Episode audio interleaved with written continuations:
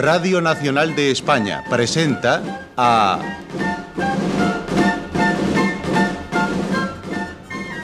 José María Rodero en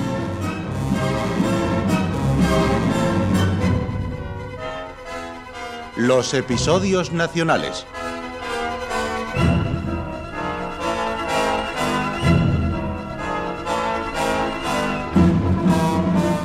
de Benito Pérez Galdós, en adaptación de Carlos Muñiz.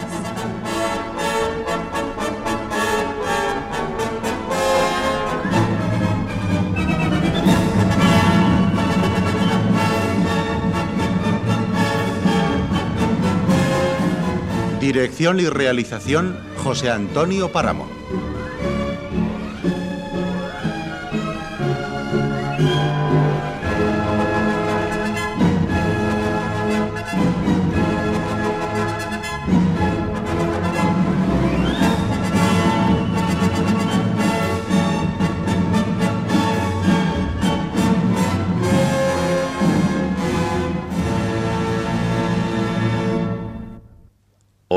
Presentamos La corte de Carlos IV, primera parte.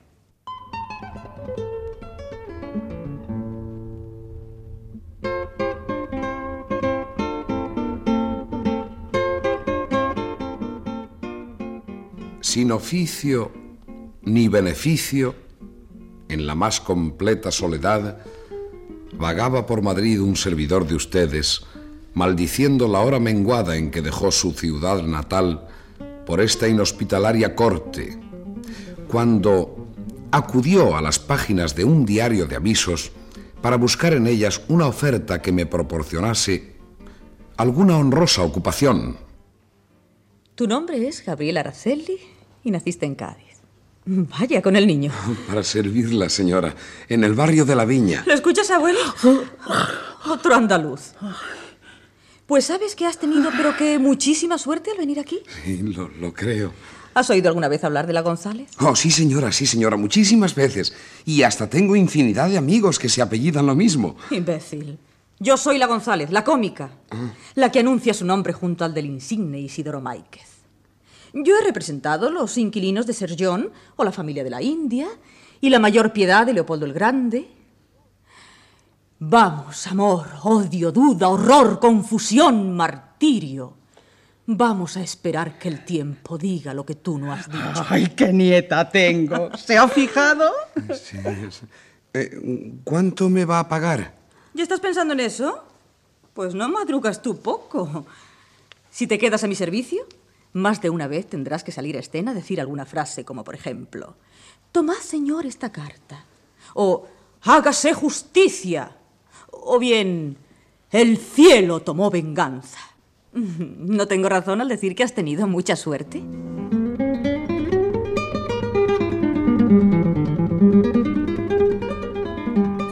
Mi ama era una muchacha graciosa y bella. Cuando la traigo al pensamiento después de tantos años, se me representan clarísimamente dos cosas de su grata persona. Sus ojos incomparables y el taconeo de sus zapatos golpeando la tarima del pasillo. Gabriel, Mande, ven aquí, ven aquí. Aquí sí, a mi alcoba. ¿No te importa entrar? Ah, mm, ¿Se, se, se- se puede? Pasa, hijo, no te asustes. ¿Nunca has visto a una mujer de esta manera? Y cualquiera que lo diga. Usted, usted dirá. Mira, mientras le ayudas a Marcelita a colocarme el peinado, ve apuntando en la cabeza los encargos para esta mañana. Mm, irás primero a casa de don Isidoro Máiquez y le pides de mi parte la diadema nueva que debo lucir esta tarde en el falso zar de Moscovia. ¿Mm? Te fijarás de paso quién anda por allí merodeando, si es alguna mujer, ¿eh? Eh, Llevas luego a los mosqueteros de los caños la nota que te he dejado sobre la consola. Y te pasas luego por la calle del desengaño para que te repongan el blanco de perla, el elixir de la cincaria, la pomada de la sultana y los polvos de la marechala. Preguntas allí por Mesía Gastón. Ah, y no te dejes atender por otro, ¿eh? que de ninguno me fío. Eh, Sí, sí, sí, sí, señor. sí, Cuando señora. concluyas, te pasas por la calle de la Reina 21 para recoger el vestido de la estampadora. Y llevas luego la olla de la comida al pobre don Luciano a la calle de la Berenjena, que si nos retrasamos, se nos va a morir de hambre el pobrecito. ¿Has entendido bien? Eh, ¿qui- ¿quién, ¿Quiénes son los mosqueteros, mi ama? Ay, pero qué preguntas. Los que aplauden en los teatros, criatura. Ay, señorita, qué burros nos vienen de los pueblos. Sí. Yo llevaré el billete. Eh, ¿Y, y don, don Luciano? Pobrecito mío. Don Luciano Comella fue un autor de comedias muy celebradas, muy aplaudidas. Y tanto, hija mía, y tanto. ¿No lo sabes tú bien? ¿Quién puede olvidarse de Catalina II en Crostan, Guillermo Tell, las lágrimas de una viuda, la familia indigente, el menestral sofocado? Y tantas y tantas. ah. La buena de doña Dominguita, la abuela de mi señora ama, no olvidaba fácilmente al hombre que llenó de emociones su juventud y que ahora se moría de indigencia, de hambre, de tristeza. Ay, por favor, Marcela. Me estás dando unos tirones que vas a sacarme los sesos. Tú, Gabriel, no te olvides pasar más tarde por la plazuela de Santa Ana y escuchar lo que se dice en los corrillos. Valiente chusma. A ver si pescas algo a propósito del señor Moratín y de su próxima comedia. Oh, oye, ni, ni le nombres, hija, ni le nombres. Ay, qué hombre más pedante y más pelma y más desagradable. Eh, eh, ¿Es eso un poeta? Eh, ¿Es eso un escritor? ¿Dónde sitúa la acción de sus comedias? Eh, en una posada. ¿Qué puede pasar de interés en una posada? En todas mis comedias, que son muchas, aunque ninguna se ha representado por el mal gusto reinante, se abre la acción en un jardín corintiano con fuentes monumentales a derecha y a izquierda, templo de Juno al fondo y no en, eh, en posadas ni en gabinetitos. ¿Quiere usted escuchar? Eh, Le estoy escuchando, señor, le estoy escuchando, estoy teniendo la santa paciencia de atender sus razones. Yo soy ante todo un hombre equilibrado y sereno y ponderado. ¿Me oye usted? Ponderado. ¿Me permite que le explique por un momento quién es don Leandro Fernández Moratín? Ah, amigo del choricero, basta con eso. ¿Le parece a usted poco? Ah, amigo del Sí, tiene razón. Exactamente. Un creído, pero ¿qué se cree el número uno? El que más y el que menos sabe lo que es París, sabe de modas. Yo nunca he sabido mucho de teatro, ni era la plaza de Santa Ana el lugar más adecuado para aprender, pero lo que sí sabía, lo que sabíamos todos por entonces, es que cuando alguien se refería al choricero, estaba nombrando nada menos que al omnipotente don Manuel Godoy, príncipe de la paz, y a la sazón, mm, por los motivos que fuesen, el árbitro de las Españas.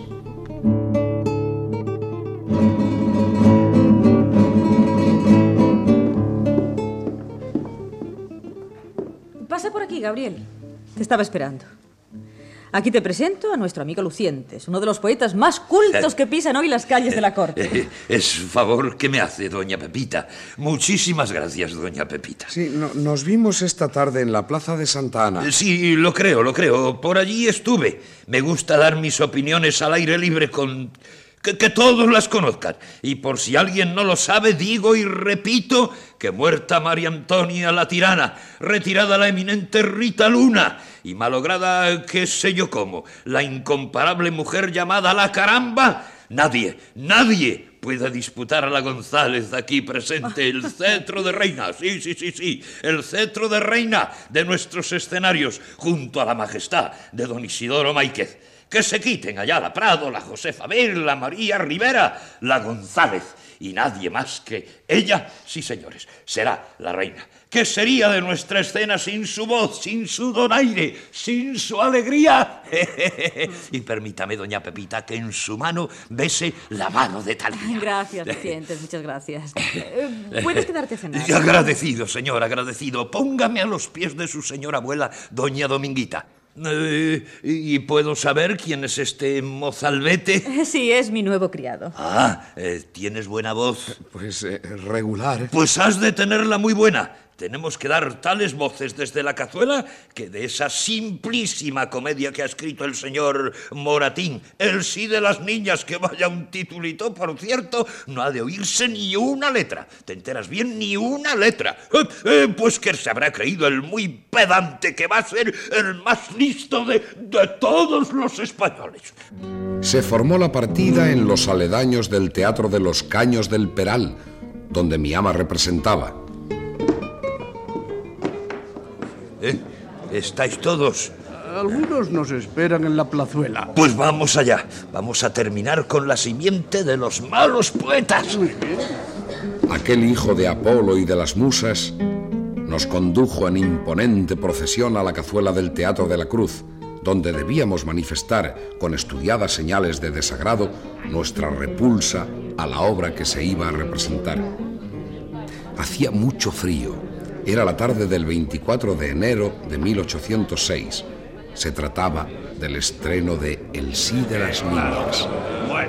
Ese sombrero. ¿Qué es lo que quiere ver ahora si no ha empezado? Lo prohíbe el reglamento. En el patio, aquí todo sirve. En los aposentos de todos los pisos, sin excepción ninguna, no se permitirá sombrero puesto, gorro ni red al pelo. Pero sí capa y capote para su comodidad. Un aplauso para los juristas. Mirado el teatro desde arriba parecía el más triste recinto que pueda imaginarse. Las macilentas luces de aceite apenas iluminaban a medias las descoloridas figuras del ahumado techo. Oiga, pero si está ahí la pinturera, la Lola. ¡Eh, muchacha! ¿Cómo te fue por Toledo? Divinamente, Celestino. De seguro que mejor que a ti. Había en la cazuela separación de sexos. Y de seguro el sabio legislador que tal cosa ordenó en los pasados siglos se frotaría con satisfacción las manos creyendo adelantar un gran paso en la senda de la armonía entre los hombres y las mujeres. Eh, eh, fíjate bien ahora, Gabriel. Esto no lo verías en tu pueblo. Van a subir la lámpara.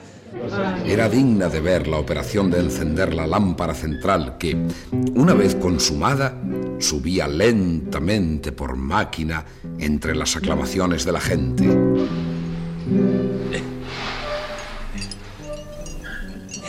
Aquel que está sentado junto al degolladero, escucha, se apoda cuarta y media. Ah. Grita tan fuerte que él solo hizo callar a todo el teatro en el estreno de La Mojigata. Oh, ¡Qué bestia! Sí, sí, pues no te pierdas de vista el de la cicatriz. Aquel es el vidriero de la calle La Sartén. Oh, muy católico y naturalmente odia a Moratín. Y el ojalatero de las tres cruces, no digamos. Debajo de la capa traerá algún caldero para hacerlo sonar. Se llama Roque Pamplinas. ¡Eh!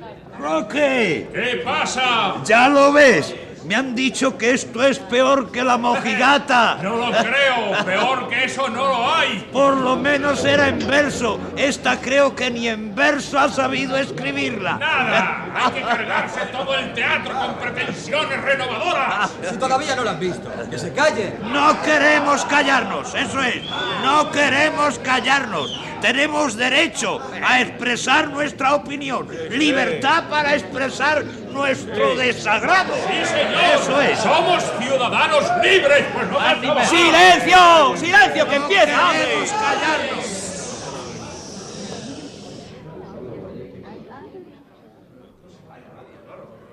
¿No han venido todavía? No, señor. Despacio la han tomado, por cierto. Como su tía la quiere tanto, según parece, y no la ha visto desde que la llevaron a Guadalajara. ¡Ja, ¡Guadalajara! ¡Qué tontería! ¿Por qué no ha dicho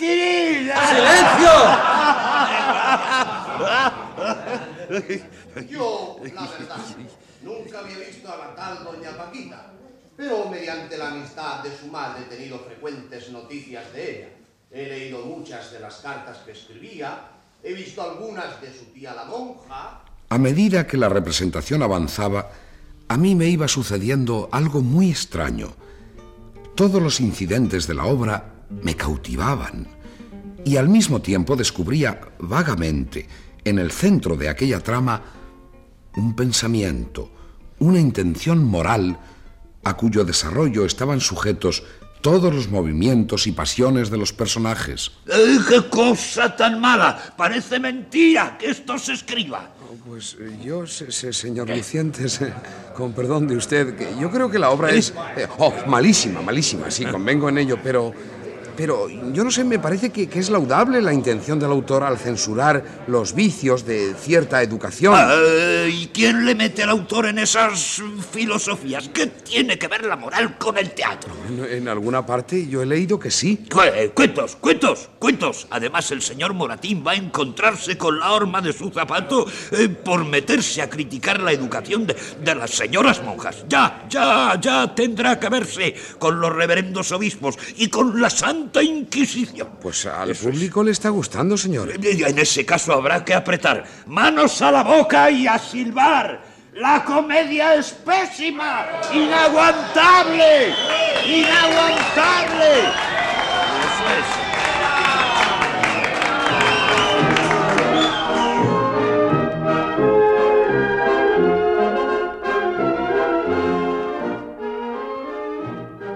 ¡Basta! No me cuentes nada. Sois una partida de tontos. ¡Fuera de aquí! Reconozco, señora, que hemos sido derrotados en esta primera escaramuza, pero mañana... ¿Qué? ¿Qué va a pasar mañana? Tengo preparadas unas, unas chicharras y unas bolas malolientes y hasta un gato encerrado en una cesta, imagínese, un gato. ¡Imbécil! ¿No sabes que mañana asistirá al teatro el mismísimo Godoy con sus golillas y sus guardias? Eh, pero- ¿Qué vas a hacer tú? Pues sí, sí. ¡Fuera! Eh, pe- ¡Quítate de mi vista! Perdón, perdón, pe- pe- perdón. Ha triunfado, Moratín. ¿Qué vamos a hacerle? ¿Y tú qué esperas, Gabriel? Vamos, a trabajar. ¿Has preparado las ropas que tengo que sacar mañana? Todas las ropas de teatro y de calle que usaba mi ama eran confeccionadas por una costurera de la calle de Cañizares, excelente y honradísima mujer, en tales términos que por entre la corteza de sus males presentes parecía distinguirse nacimiento y condición muy superiores. Ve a abrir, Inés. Será tu tío. Buenas noches, Inés. Hola, Gabriel. No es mi tío, madre. Es Gabriel, el de Doña Pepita. Pasa. Aún no está terminado. Doña Juana, que era el nombre de esa santa mujer, tenía una hija llamada Inés, de 15 años de edad, la cual le ayudaba en sus tareas con más solicitud de lo que podía esperarse de su delicado organismo y temprana edad. Ha sido por mi culpa, Gabriel. Anoche quería quedarse velando y, y no la dejé. La pobre se cansa. Pero ahora lo concluye. Bueno, si, si no me importa, no, no, no me importa esperar. Poseía esta muchacha, además de las gracias de su persona, un buen sentido cual no he visto jamás en criatura de su mismo sexo. Pasa, Gabriel. Pasa que enseguida lo termino. Siéntate. Bueno, le das mis saludos a doña Pepa y le dices que dentro de una semana estarán concluidos los bordados del corpiño. El tercer individuo de aquella honesta familia era el padre Celestino Santos del Malvar, hermano del difunto esposo de doña Juana, clérigo desde su mocedad, varón simplísimo y benévolo, pero el más desgraciado de su clase, porque no tenía rentas, ni capellanía, ni beneficio alguno. Es cierto que hasta ahora no me ha acompañado la suerte. Dios lo ha querido así. Pidámosle resignación. El príncipe de la paz es paisano suyo y le tiene prometido una canonjía o ración, algún curato por lo menos, algo que nos permita un poco de desahogo. Y ahora va de veras. Ya la semana que entra. Ay, Dios te oiga. Ocurrieron ciertas dilaciones, pero ya, Dios gracias. ¿Cuánto tiempo hace que lo está esperando? 14 años. Yo me acuerdo de toda la vida. Calla, chiquilla. Dicho así parece una atrocidad. Parece como si yo fuese un iluso. ¿O acaso que don Manuel Godoy, mi paisano, no se ha tomado la cosa con interés? Bueno, usted, don Celestino, eh, perdóneme, pero eh, eh, me, me- me parece que es un poco encogido, que, que, que no se decide, no, no se lanza. ¿Y ¿Qué entiendes tú por lanzarse, chiquillo? Pues eh, a mí me han dicho que, que conviene pedir 20 para que le den a uno 5. Que hay que ser decidido, meterse en todas partes, buscar la amistad de los poderosos y lograr las cosas al precio que sea. Bueno, no importa cómo. Para, para, Gabriel, para. ¿Qué cosas dices? No me gusta nada oírte hablar así. Alguien ha debido trastornarte el juicio. ya te veo allá arriba, arribota en la corte, bullendo y mandando entre los poderosos. Ya no querrás ni hablarnos, de seguro. De tan bajo como yo salieron muchos, Inés. ¿Por qué no he de llegar yo?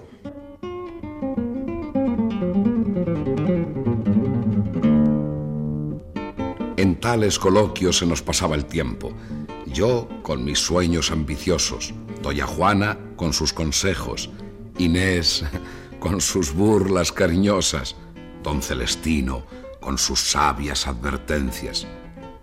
Siempre que iba a esa casa me detenía todo el tiempo posible y a ella acudía en mis ratos de ocio gozando la apacible existencia de aquella familia. Tú tienes buena disposición, Gabriel, y cualquiera sabe. Pero es preciso que aprendas los clásicos latinos, sin lo cual no hallarás abierta ninguna de las puertas de la fortuna. Y te aconsejo además que aprendas a tañer la flauta, porque la música es suavizadora de las costumbres y enseña a endulzar los ánimos. Sí, sí, sí, sí, don Celestino, sí, sí, pero a- a- hasta mañana, ¿eh? Mañana, mañana me lo dice. Hasta mañana, hijo.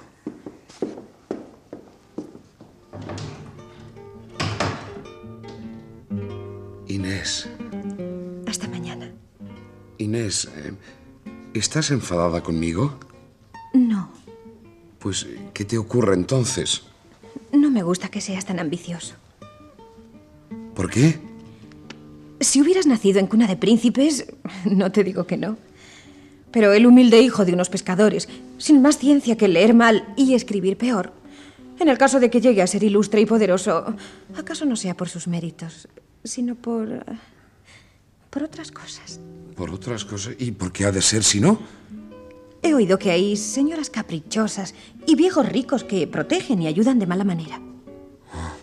¿De, de- de qué manera? Eh, Gabriel, no me hagas hablar. Los que suben deprisa caen como rayos y hasta los sapos se ríen de ellos. Bueno, tendrás razón, Inés, pero si yo lo quiero todo, es por ti. Válgame Dios. ¿Por mí dices? Es, es que... Es que te quiero.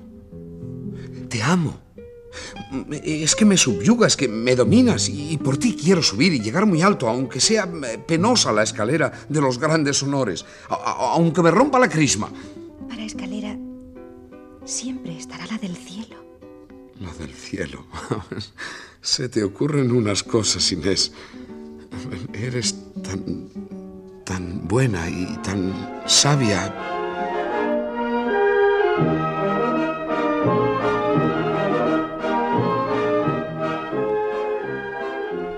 Qué extraña y divina intuición pudo inspirar a Inés aquellas palabras.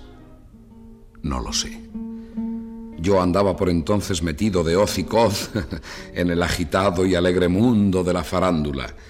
La González actuaba en el Teatro del Príncipe como primera dama de la compañía de Isidoro Máiquez, alternando con la Prado en la Clitemnestra de Orestes, la Estrella de Sancho Ortiz de Roelos y la Doña Blanca de García del Castañar. Sí harán, porque bien o mal nacido, el más indigno marido excede al mejor galán. Otros días se representaba ópera y la compañía era muy buena. Además del famoso Manuel García, que era gran maestro compositor y cantante, actuaba su mujer, Manuela Morales.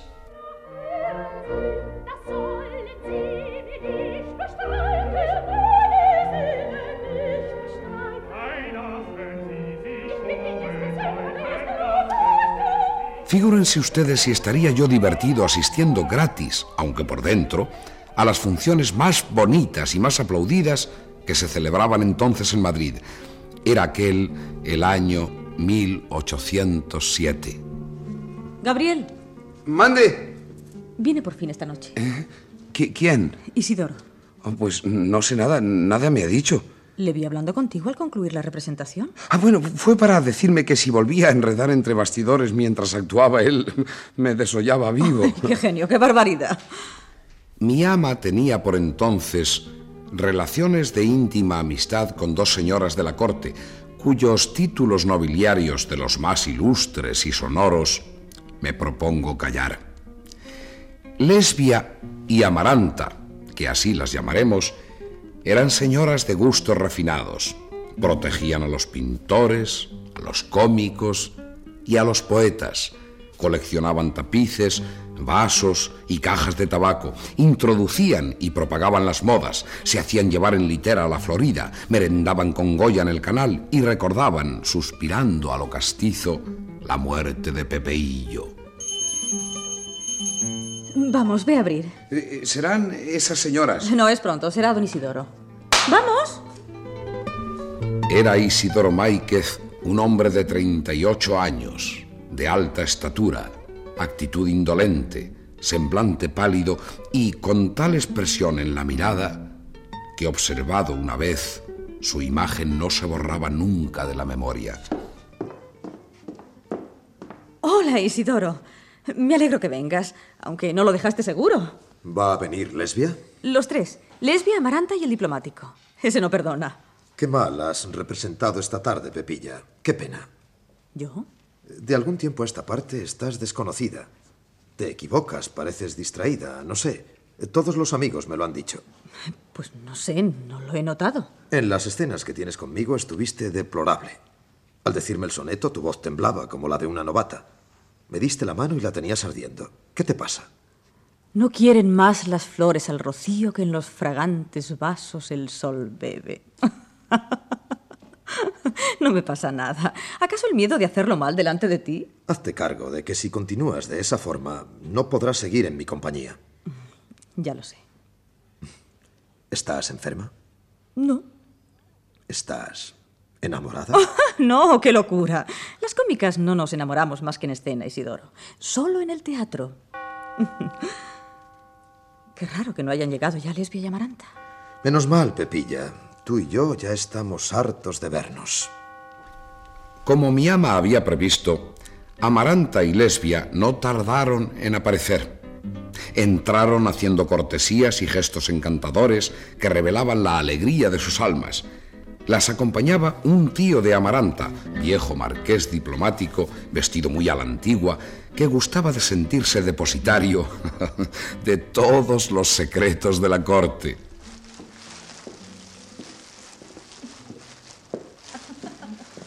Adelante, señoras, adelante. Ah, están en su casa, queridas amigas. Señor Marqués. Qué placer contemplarte, querida Pepita. Permíteme que bese tu mano. Excusado es decir que venimos de incógnito. En un coche que ha buscado el marqués. Nada de litera que escandaliza y llama la atención. A mí me molesta el tapadillo, pero Lesbia se ha empeñado. Como estaba aquí el gran Isidoro. No es por eso, Amaranta. Es que nuestras reuniones son aburridísimas. Los refrescos, el clave, un poco de guitarra, bailar el minueto y bostezar decorosamente. No lo soporto. No tanto, Lesbia, no tanto. Pongamos las cosas en su justo medio. Fue tan grande la impresión que me produjeron aquellas dos damas que hube de salirme de la habitación para tomar a solas un poco de aire. Lesbia y Amaranta. ¿Quién podrá olvidaros si alguna vez os vio? Atiende al horno, Gabriel, no te atontes. Oye, me, me hablabas de las señoras. La duquesa lesbia parece una niña recién salida de un colegio de monjas. Tan dulce. Pero cuidado con ella, que donde la sueltes cae de pie como los gatos.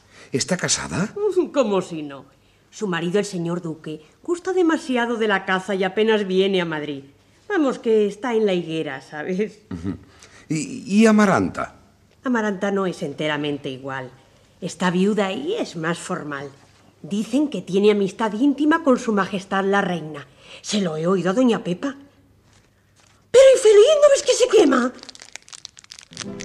Amaranta, efectivamente, era un tipo enteramente contrario a Lesbia. Su belleza no era graciosa, no era fácil, pero era tanta que hasta causaba tristeza. Su arrogante estatura, la palidez de su rostro, el fino corte de todas las líneas de su cara, la expresión de sus dulces y patéticos ojos, bueno, y otras muchas e indefinibles expresiones difícilmente podrán ser repetidas por mi torpe pluma. Pero, Gabriel. ¿Qué, qué, qué pasa? Criatura, ¿no oyes que te llaman? ¿Qué te han dado hoy? Eh, voy, voy, voy, voy enseguida. Cuando entré en el salón, Lesbia hacía una parte confidencial con don Isidoro Máiquez, espiada por los ojos agudos de mi ama. ¿No concluirá tan larga confesión, duquesa? ¿A ti qué te importa, Pepilla? Déjanos tranquilos. Tienen que contarse muchas cosas. Lo mismo sucedió en casa el otro día. Puesto que van a representar juntos el Otelo, están ensayando, sin duda. Y pensar, señores, que estamos aquí tan campantes, tan divertidos, mientras se preparan acontecimientos que mañana serán el asombro de toda España. Ay, no me asuste, Marqués. ¿Qué es lo que pasa? Tío, por favor. Y si me preguntan, debo responder, ¿no es eso? Pepa me subyuga, no, no sé negarme a una pregunta suya. Sírvele más vino, Gabriel. Me encantan los diplomáticos. Lo que te va a decir lo sabemos todos, Pepa. A estas horas, las tropas de Napoleón están entrando en España.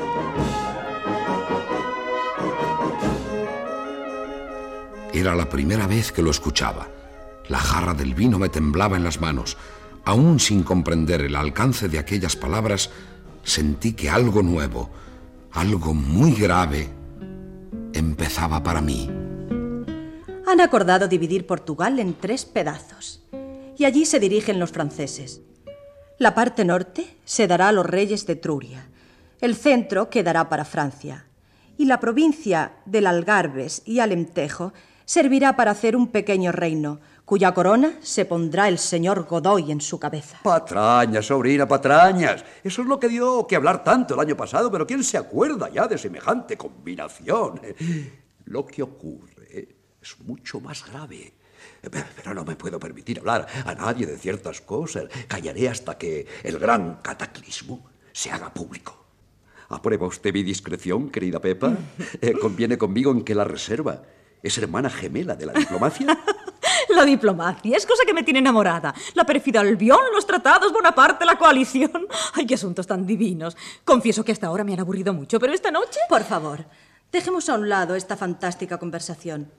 No creo que usted, querido tío, sea de la ridícula opinión que supone a Godoy intentando, con el auxilio de Bonaparte, mandar a América a la real familia, quedándose él de rey de España. Ah, Sobrina, por todos los santos, no me hagas hablar, no, no me hagas cometer una indiscreción. Es absurdo también suponer que Napoleón haya mandado las tropas a España para dar la corona al príncipe Fernando. El heredero de un trono no puede nunca solicitar el apoyo de un soberano extranjero. ¿Pero qué están ustedes hablando? ¿Hemos venido aquí para ocuparnos de lo que no nos importa? Bonito tema. Pues de qué quiere usted que se hable. ¿De otras cosas? Vamos, de, de bailes, de toros, de comedias, de versos, de vestidos. ¿Qué es usted? Además, ustedes pueden tratar de lo que gusten. Nosotros haremos lo propio. Ahora comprendo por qué mi Pepilla representa tan mal últimamente. Se ha dedicado a la política. Pues acaso se me dé mejor, no lo dudes. Aquí venimos a divertirnos y nada más. Sirve vino. Eh, sí, por favor. Acércame a mí esa fuente. Se lo creerán ustedes. Me miraba. Oh, ¿Y de qué modo? Yo no podía explicarme la causa de esa tenaz curiosidad. Y si he de decir verdad como hombre honrado, aún no he salido de dudas. Ella me miraba, y un color se me iba y otro se me venía. A veces mi sangre toda corría precipitadamente hacia mi semblante. A veces se recogía por entero en mi palpitante corazón, dejándome más blanco que un difunto. Cuando me iba a acercar con la fuente hacia ella,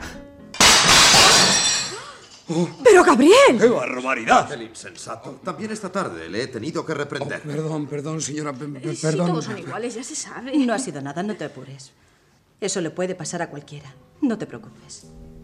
Cuando salí precipitadamente camino de la cocina, me miré a toda prisa en el gran espejo de la antesala, pero no encontraba en mi semblante nada que fuese de notar. Y decía para mí, ¿qué es esto? ¿Tendré algo en la cara que yo no veo? ¿Por qué se está fijando en mí de esa manera? ¿Se burlará de mí? Gabriel, que no se vuelva a repetir. tienes que poner más atención, más cuidado. Como no cambies, me enfadaré seriamente contigo, ¿eh? Cuando mi ama me reprendía por mis muchas torpezas, Amaranta acompañaba sus miradas de una dulce sonrisa que parecía implorar indulgencia. Yo estaba perplejo y un violento fluido que parecía súbito acrecentamiento de vida corría por mis nervios, produciéndome una actividad devoradora, a la cual seguía un vago aturdimiento. Me quedé sentado en la antesala, en la penumbra, oyendo a lo lejos la voz engolada del señor marqués. Mis enemigos, que son muchos, han hecho correr por toda Europa la especie de que yo llevaba correspondencia secreta con el príncipe Talleyrand, con el príncipe Borghese, con el príncipe Piombino, con el gran duque de Arenberg y, con Luciano Bonaparte, en connivencia con. Eh, muchacho, ¿estás ahí? Oh, perdón, perdón, señora, perdón. Eh, eh, estaba descansando, esperando ser llamado por las señoras. Es que mi ama me tiene dicho que cuando no me necesite, que, que procure salir de la sala. no te excuses, no es nada malo sentarse. ¿Estás contento con tu ama? Sí, señora. ¿Y no desearías cambiar de ama? ¿No desearías encontrar colocación en otra parte? Bueno, según con quién fuera. Ah, vamos, eliges. Pareces un chico de buena disposición y despierto. ¿Es que quiere Usía tomarme a su servicio? Yo no he dicho tanto, muchacho. No he dicho tanto. Mm, Se ha burlado de mí. Mañana se lo cuento todo a Inés. Que se ríe también ella. ¡A de la casa! ¡Vamos! ¡Acudid pronto! ¡Abran a la justicia! ¡O echo la puerta abajo! ¿Le oís? Es el loco de Mañara. Don Juan. Corre, Gabriel. No haga cualquier disparate. ¡Abran en nombre de la ley! ¡Abran a la justicia! A su lado no se puede estar triste. desde luego. Vestía don Juan de Mañara al modo de la gente popular. Un rico marsellés, gorra peluda de forma semejante a la de los sombreros tripicos, pero mucho más pequeña, y capa de grana con forros de felpa manchada. Parecía un manolo de lavapiés o un chispero de maravillas, y gustaba mucho de ese atuendo que tan solo en ocasiones lograba disimular su condición de caballero principal, cortesano, perteneciente a la Guardia Real y muy entendido en la ciencia de la heráldica, en las artes del toreo, de la equitación y del amor. Bienvenido, señor de Mañara. Bien hallados a todos. Señoras, señores. Llega usted a tiempo. Lesbia le echaba de menos. Aquí, don Juan. Siéntese usted a mi lado. Y por fin, señor Máiquez, ¿cuál es la función escogida para la representación en casa de la señora marquesa? Ya está acordado que sea Otelo. Oh, me parece muy bien, amigo Isidoro. Me entusiasma usted en el papel de celoso. ¿Querría usted hacer el de Loredano? ¿El desdeñado? No. Yo siempre hago el de triunfador. Además, no sirvo para el teatro. Yo le enseñaré a usted. Oh, gracias. Basta con que enseñe usted a la duquesa lesbia. Lo sabe perfectamente. Cuánto deseo que llegue esa noche. Pero diga usted, Isidoro, si le ocurriera a usted un lance como el de Otelo, si se sintiera usted engañado por la mujer que ama, ¿sería usted capaz de matar a Edelmira? Que ya no. Eso no pasa nunca más que en el teatro. No mataría a Edelmira, pero sí a Loredano. Hubo un momento de silencio durante el cual pude advertir perfectamente las señales de la más reconcentrada rabia en el rostro de Lesbia. Muy bien, amigo Isidoro. Muy agudo. Pero pienso que aunque ustedes hayan cenado, y supongo que muy bien, como es costumbre en esta casa, yo también merezco que se me ofrezca un brindis. ¿Es eso posible, Pepita? Además lo tiene servido, señor de Mañara. Señores, brindo por nuestro querido príncipe de Asturias. Brindo porque la santa causa que representa tenga dentro de pocos días un éxito brillante. Brindo por la caída del favorito y el destronamiento de los reyes padres. Muy bien. Creo que estoy entre amigos. Creo que un fiel súbdito del nuevo rey puede sin recelo manifestar aquí alegría y esperanza. Está usted loco, joven. Prudencia, por favor, prudencia. Pero, ¿Cómo y con qué derecho se atreve a revelar? Cuidado, señor de Mañara, cuidado. Está usted delante de una confidente de su majestad la reina. Qué divertido. ¿Quién? Amaranta. Tú también lo eres. Y según dicen, poseer los secretos más graves. No en el mismo grado, Amaranta, no digas eso. Actualmente eres tú más que nadie. A mí no puedes negármelo. Además, e- eso te honra, Amaranta. Eso sí, me honra. Sigo al lado de mi bienhechora. La ingratitud es un vicio odioso. Y yo no quiero imitar el ejemplo de quienes la insultan, después de haber sido las más favorecidas. Qué fácil es hablar de faltas ajenas y olvidar las propias. Lesbia iba a contestar después de un momento de vacilación. El diálogo tomaba alguna gravedad y de seguro se habrían oído cosas bastante duras si el diplomático, con su tacto de costumbre, no hubiera intervenido. Señoras, por Dios, ¿qué es esto? ¿No se dan cuenta de que sus diferencias de opinión personales y respetables siempre comprometen la reputación de otra persona cuyo nombre ha de ser sagrado para todos? Con aquel desagradable incidente que por fortuna no alcanzó mayores proporciones, tuvo fin la tertulia. Levantáronse todos y mientras el diplomático y Mañara se despedían de mi ama, Amaranta se llegó a mí con disimulo, acercó su boca a mi oído y me habló con una vocecita que pareció resonar dentro de mi cerebro. Tengo que hablarte. Búscame mañana en el número 7 de la calle Cañizares. Pregunta allí por Dolores. Es mi doncella. Dejóme aturdido. La calle de Cañizares y el número 7 eran la misma casa en cuyo sotabanco vivía Inés, aunque se entraba por distinta escalera. Con luces alzadas en la mano, acompañé a los invitados hasta sus coches y les miré alejarse. Volví a la casa presuroso y encontré a mi ama muy agitada, paseando con precipitación por la sala vacía, departiendo consigo misma como si no tuviera el juicio sano. Tú lo habrás visto, Gabriel. Tú tienes que haberlo visto. Dímelo, ¿disputaban? ¿Se peleaban en la calle? Pero ¿quién, quién, quién es mi ama? Yo, yo no reparé en nada. Isidoro y don Juan de Mañara, ¿los viste tú? ¿Por qué habían de pelearse esos caballeros, señora? No, no la comprendo. Eh, creo que está cansada. Debería retirarse. Ay, no, tonto, yo no duermo esta noche. No sabes que yo no puedo dormir. Me siento muy feliz, muy feliz esta noche. Tú no puedes entenderme, chiquillo. Anda, vete a acostar. No, no, acércate. ¿Verdad que parece castigo de Dios?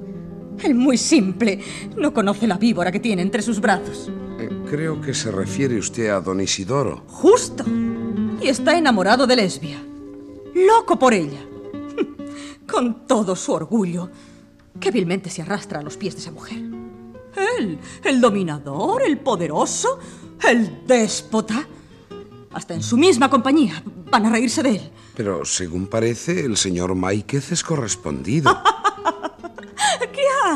¿Qué, poco sabes de eso. Lo fue. Ahora es el otro. Mañana. Lo que me voy a reír, Dios mío. Ay, lo que me voy a reír.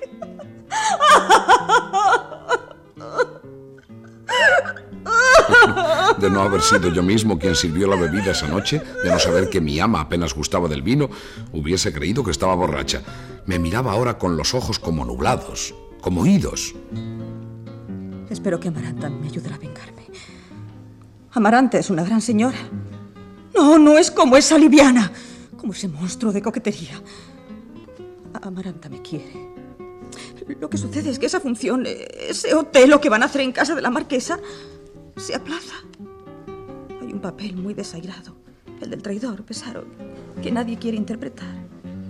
¿Querrás hacerlo tú, Gabriel? Yo, señora, no sirvo para eso. Lesbia le es infiel, Lesbia le engaña, Lesbia le pone en ridículo, Lesbia le castiga. Ahora sí veo que hay justicia en la tierra. ¿Qué quiere, señora? ¿Qué quiere? ¿Necesita, necesita algo? Marcela, dile que venga. Y tú vete, descansa. Vete a descansar. Mi cuarto era un estrecho dormitorio donde jamás entraban, ni aun en pleno día, inoportunas luces. Me acosté bastante afligido, considerando la triste pasión de mi ama cuyos sollozos llegaban hasta allí apagados por la distancia. Pero estos pensamientos se enlazaron con otros relativos a mi propio estado, los cuales, bueno, lejos de ser tristes, alborzaban mi alma.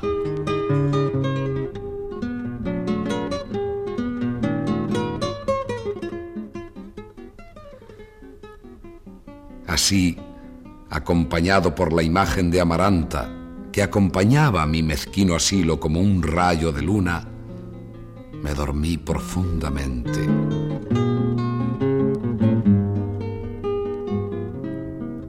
Tengo que hablarte. Búscame mañana en el número 7 de la calle de Cañizares. Pregunta allí por Dolores. Es mi doncella. Despeñado así como corcel salvaje por los derrumbaderos de mi fantasía, imaginándome amado por aquella mujer todopoderosa, el sueño, inevitable, poderoso también, fue haciéndose dueño de mí.